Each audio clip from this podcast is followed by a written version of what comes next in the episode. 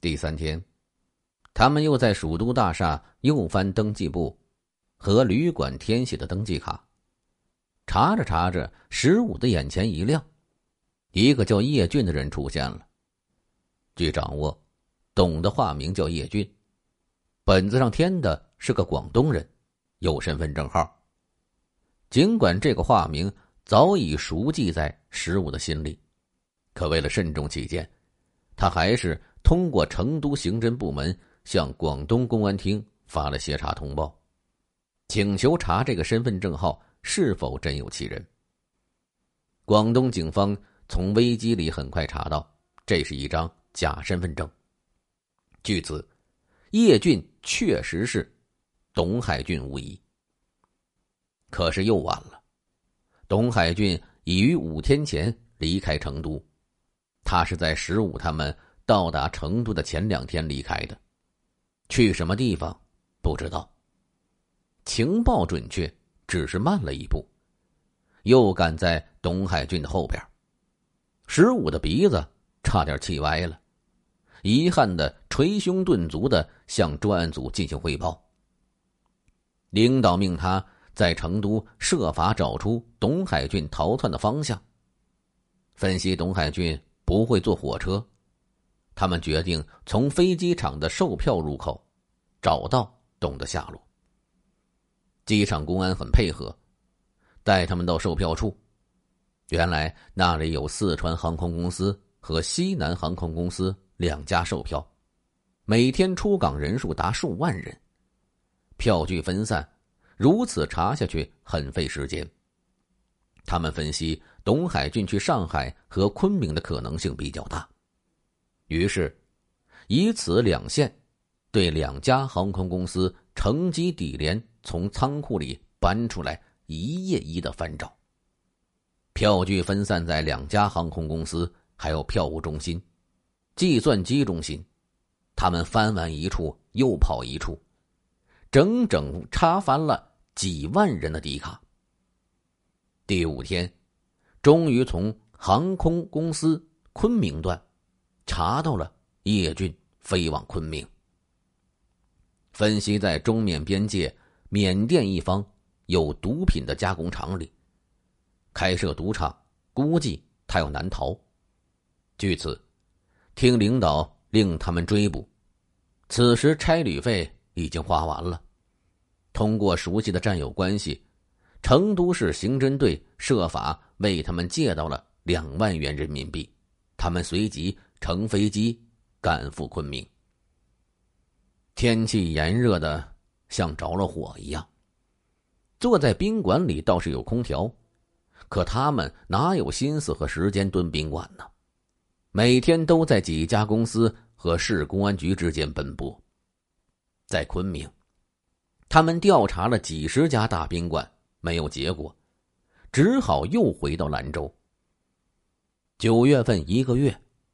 十五和杨建整整奔忙于北京、上海、深圳、广州，一直在追的董的屁股跑，老是董海俊前脚走，他们后脚到，情报总是晚一步，即使情报不晚，他们的行动总是晚一步。更气人的是，九月二十九日，他们得到消息说，李杰、董海俊。杜振海及五六名小弟，在北京一处同伙开办的所谓会馆聚会。十五带着孟浩红等六人连忙飞往北京，等赶到的时候，却也还是一个人去楼空的结果。事情源于国庆节期间，法轮功在北京天安门闹事儿，北京市公安局许多部门全都去了天安门。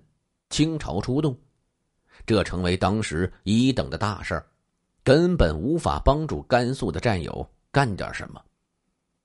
情报不灵，信息不通，人员不到位，他们又扑了空。十月六日，专案组领导召开了一次专案组分析会，把八月、九月两个月的工作进行了总结，大家都感到有压力。也有点着急。时间、金钱花了不少了，可董海俊等人一个也没抓到，该大力想办法了。此时，范帝得到一个情报，董海俊又要去上海。石武等一干干警飞抵上海，一下飞机，马上和上海警方取得联系，立即共同去机场布控。这次董海俊真的出现了，与他同时出现的还有他的妻子。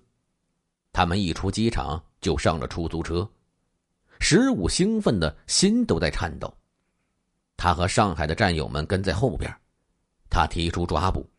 可有一个现实问题：上海的干警全都没有枪，而董海俊属于杀人魔王一类，枪不离身，时机选择不当，不但人抓不住，而且有可能造成自我伤亡。考虑再三，决定先跟到住处，再设法抓获。可是万没想到，董海俊已经成为惊弓之鸟，反侦查能力极强。由于车太多，干警的车跟踪的紧了一点，董海俊就有所察觉。忽然一个猛的掉头，反方向驶来，跟踪的干警措手不及。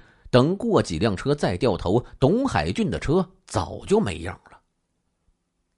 十五和上海的干警又满世界的找啊，最后终于在绿翠苑酒店找到了董海俊的驻地。派两名干警，化妆成宾馆水暖维修工去房间侦查，可屋里只有董的妻子在，董海俊早就溜掉了。干警又在机场、火车站布控，再没有发现董海俊的踪迹。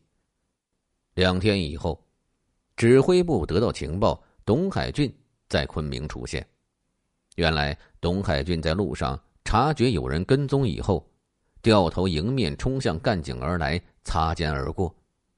等干警再掉头，他早就摆脱干警，走到另一条岔路上。